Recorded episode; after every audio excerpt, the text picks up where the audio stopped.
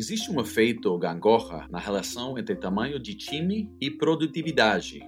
Quando um sobe, o outro desce, e vice-versa. Para empresas que estão no estágio de crescimento acelerado, isso é um problema. Quando mais precisam de pessoas, elas se tornam menos eficientes.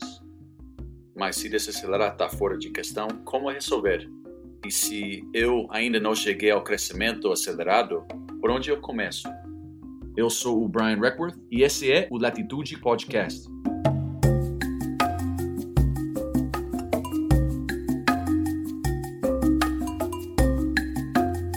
Mesmo que você tenha acesso a uma quantidade significativa de capital, eu acredito que o tamanho ideal do time de uma startup, quando está começando, deve ser de 6 a 8 pessoas. Por que não mais? Porque o seu foco no início é um só: encontrar product market fit. Ter product market fit significa que seus clientes veem um valor tão grande na sua solução que eles estão dispostos a pagar por ela e a recomendar à empresa. Chegar nesse estágio é tanto uma ciência quanto uma arte. Eu acredito fortemente que um time grande nessa etapa aumenta tanto a complexidade que acaba não contribuindo para esse objetivo na mesma proporção. Colocar todo mundo na mesma página tem um custo, e é comum empreendedores subestimarem ele. Você precisa de um grupo pequeno e ágil que vai para as trincheiras com você. É difícil, pode ser frustrante. Por isso, quando menos gente para liderar, menos duro vai ser encarar esses desafios. Mais rápido vai ser iterar seu produto e mais focado vocês vão estar na missão do negócio. No mundo das startups, também é comum acharem que quanto mais recurso você tem, mais você tem que fazer. Entra dinheiro e já contrata uma massa para atacar problemas de todos os lados.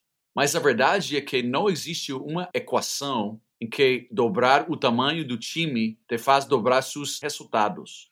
Como diz Warren Buffett, você não pode fazer um bebê nascer num mês se engravidar nove mulheres à medida que se contrata, a capacidade de trabalho escala de forma linear, mas capacidade de trabalho não é o mesmo que produtividade.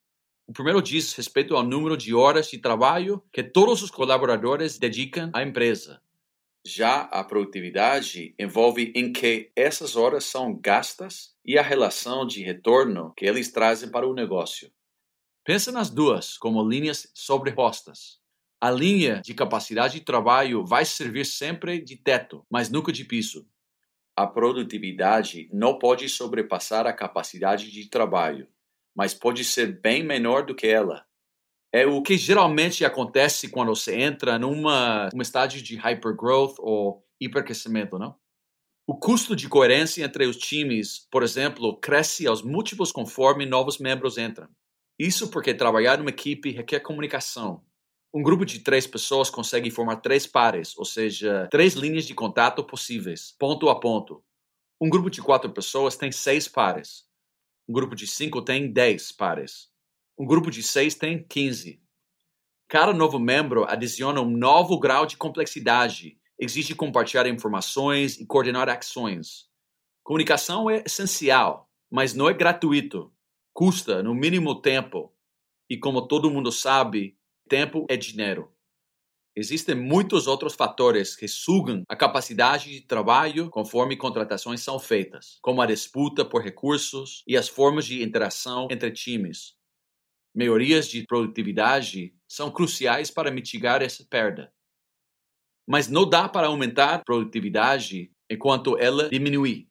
Se você quer continuar contratando em massa enquanto investe em ganhos de produtividade, as forças se anulam e a eficácia é menor.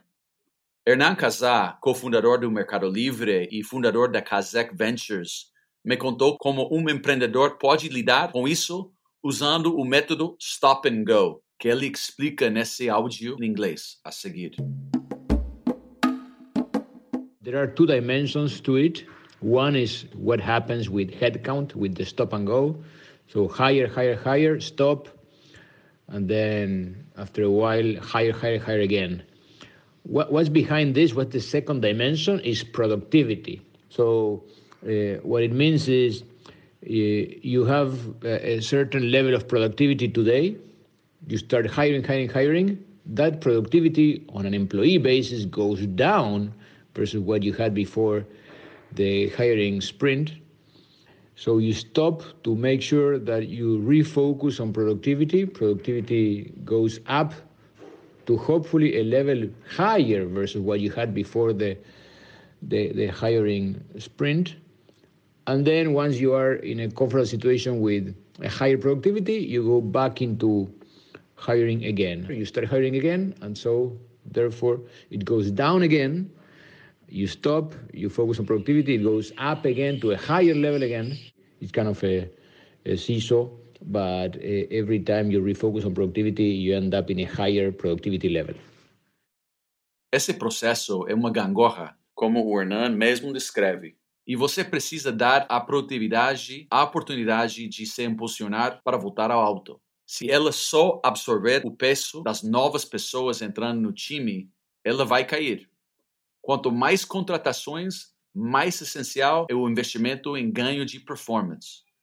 Dê atenção a plataformas e serviços internos, ao onboarding e a potenciais ladrões de produtividade, como e-mails e reuniões. Se você já articula esses detalhes desde o início da empresa e se antecipa às necessidades de pessoal, sua perda de rendimento talvez seja menor na fase de hipercrescimento. Você também vai precisar de menos tempo para implementar processos, ferramentas e treinar novos colaboradores quando aplicar o Stop and Go e precisar pausar as contratações. E isso te dá uma grande vantagem para chegar à fase de escala. Toda semana, conversamos com alguns dos principais fundadores e investidores do Brasil e da América Latina. Não esquece de se inscrever aqui para escutar novos episódios e visita latitude4.com para mais conteúdo sobre fundar, escalar uma empresa e levantar capital. Obrigado por ouvir o Latitude Podcast. Eu sou o seu host, Brian Reckworth. Até a próxima.